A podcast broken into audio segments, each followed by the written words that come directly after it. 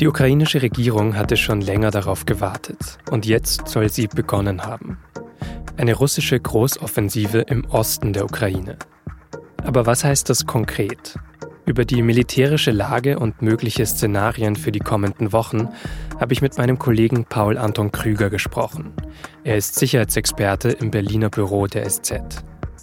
Sie hören auf den Punkt, den SZ Nachrichten Podcast, heute mit Vincent Vitus Leitgeb. Es ist Montagabend, gestern also. Da veröffentlicht der ukrainische Präsident Volodymyr Zelensky wieder einmal eine Videobotschaft.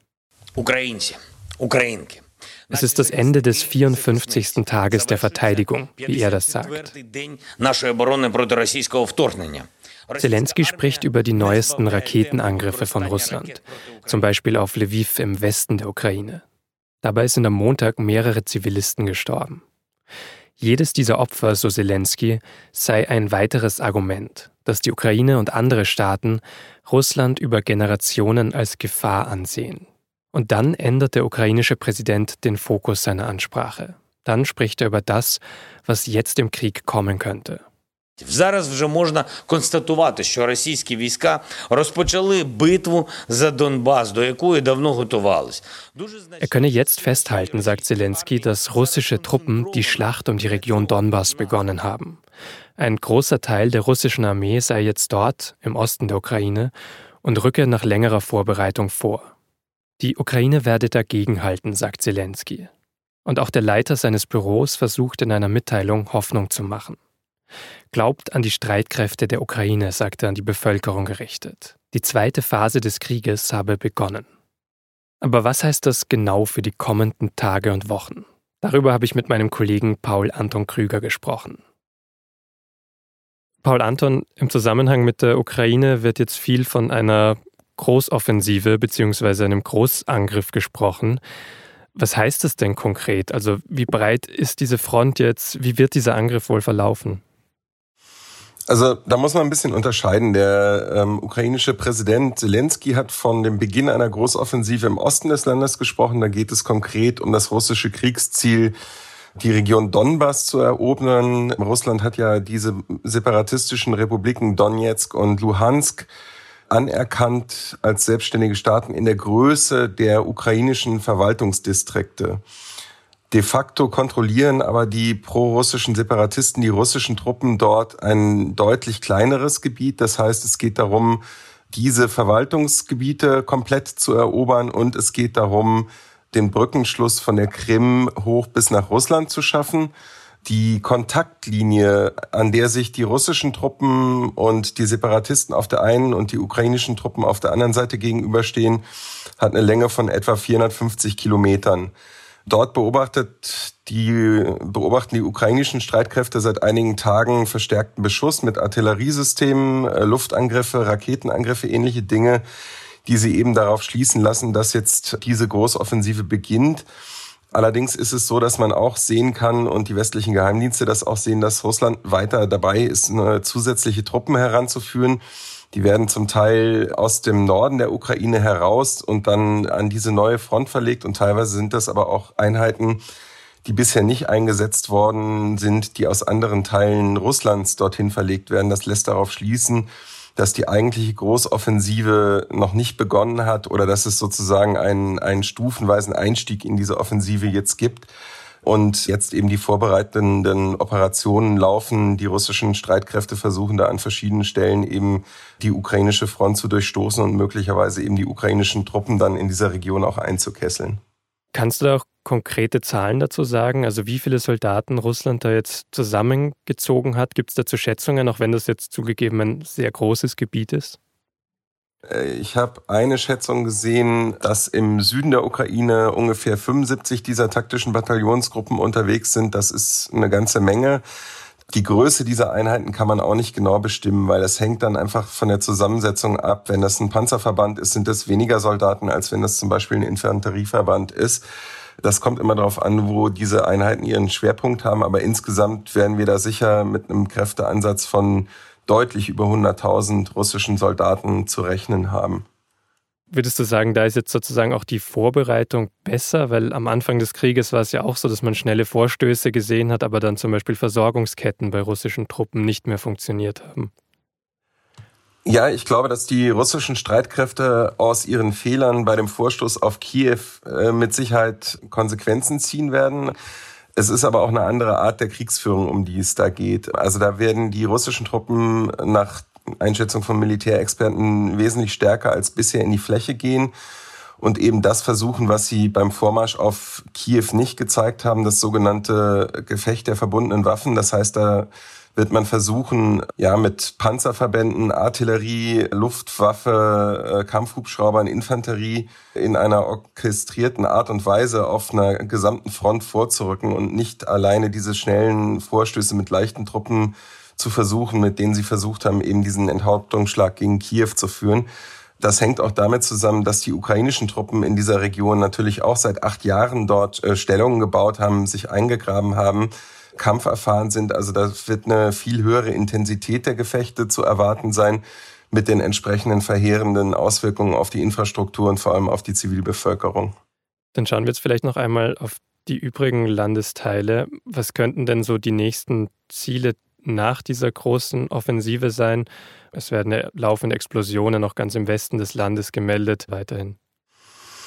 Also Russland hat ja äh, mehrfach jetzt klar gemacht, ähm, dass es nicht bereit ist, weiterhin westliche Waffenlieferungen im bisherigen Ausmaß oder noch größerem Ausmaß, vor allem schwere Systeme, dann auch hinzunehmen und hat gesagt, es wird entsprechende Konvois angreifen. In Lemberg, Lviv war das wohl so, dass dort Treibstoffdepots und oder angeblich Waffenlager attackiert worden sind mit weitreichenden Waffen. Das wird man, glaube ich, weiter im ganzen Land sehen. Man wird, vermute ich, Angriffe punktuell sehen auf Infrastruktureinrichtungen, die für den Nachschub der ukrainischen Streitkräfte von Bedeutung sind. Eisenbahnlinien, Straßenverbindungen, ähm, ja, Tanklager, andere Dinge.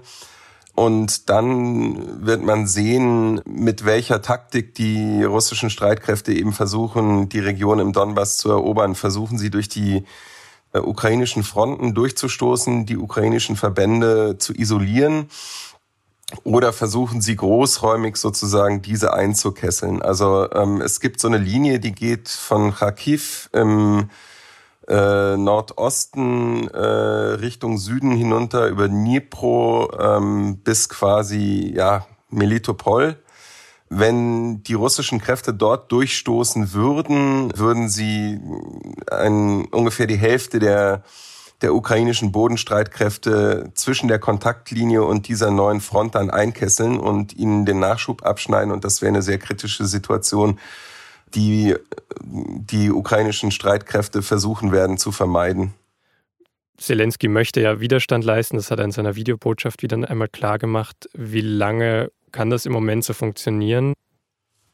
Ja, wie lange das funktionieren wird, ähm, das ist äh, die gute und entscheidende Frage. Die kann, glaube ich, niemand wirklich realistisch beantworten. Wenn die russischen Streitkräfte in der Lage sind, ihr Potenzial dort im, im äh, wie gesagt, in einem orchestrierten Gefecht zur Wirkung zu bringen, dann wird es für die ukrainischen Truppen sehr schwierig, dem dauerhaft entgegenzuhalten. Ähm, auf der anderen Seite haben wir gesehen, dass die Ukrainer mit äh, relativ überschaubaren Mitteln aufgrund von Geländekenntnis, aufgrund von Motivation und anderer Faktoren in der Lage waren, einen technisch an sich überlegenen Vormarsch der russischen Truppen ähm, auf Kiew zu stoppen und zurückzuschlagen.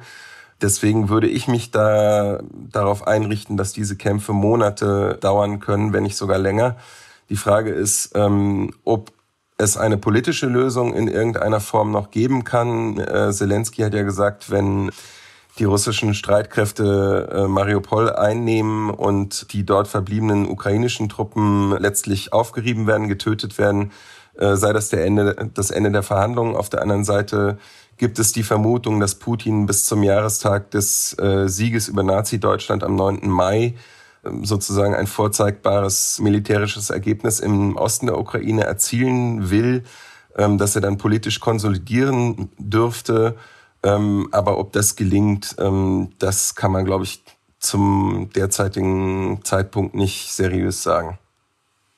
Vielen Dank auf jeden Fall für deine Einschätzungen. Alles klar.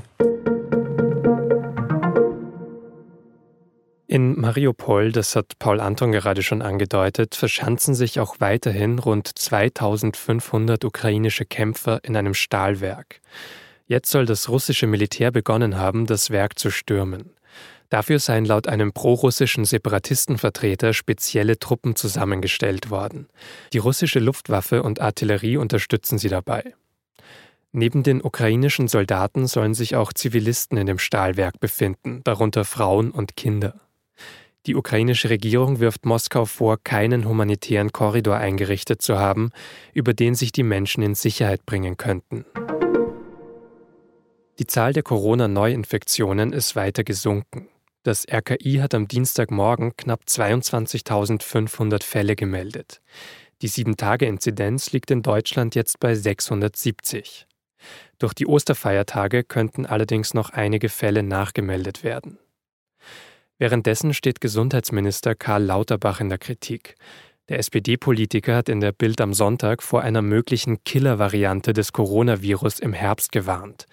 Eine Variante, die so ansteckend wie Omikron und so tödlich wie Delta sein könnte. Die Bezeichnung Killer-Variante halten einige Experten allerdings für unpassend. Die Weltwirtschaft wird wohl deutlich langsamer wachsen als erwartet. Der Internationale Währungsfonds rechnet dieses Jahr nur noch mit einem Wachstum von 3,6 Prozent. Das sind 0,8 Prozentpunkte weniger als im Januar angenommen. Und auch das Bruttoinlandsprodukt von Deutschland soll weniger steigen als erwartet. Hauptgrund ist Russlands Angriff auf die Ukraine.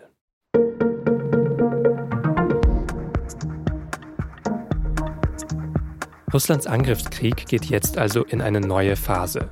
Und umso dringender braucht die ukrainische Armee deswegen gerade schwere Waffen. Aber wer kann die liefern? Und wie wird in Deutschland darüber debattiert? Antworten auf diese und weitere wichtige Fragen zum Thema hat mein Kollege Sebastian Gierke recherchiert. Seinen Text finden Sie auf sz.de und ich verlinke ihn auch in den Show Notes. Redaktionsschluss für Auf den Punkt war 16 Uhr. Produziert hat die Sendung Jakob Arnu. Vielen Dank fürs Zuhören.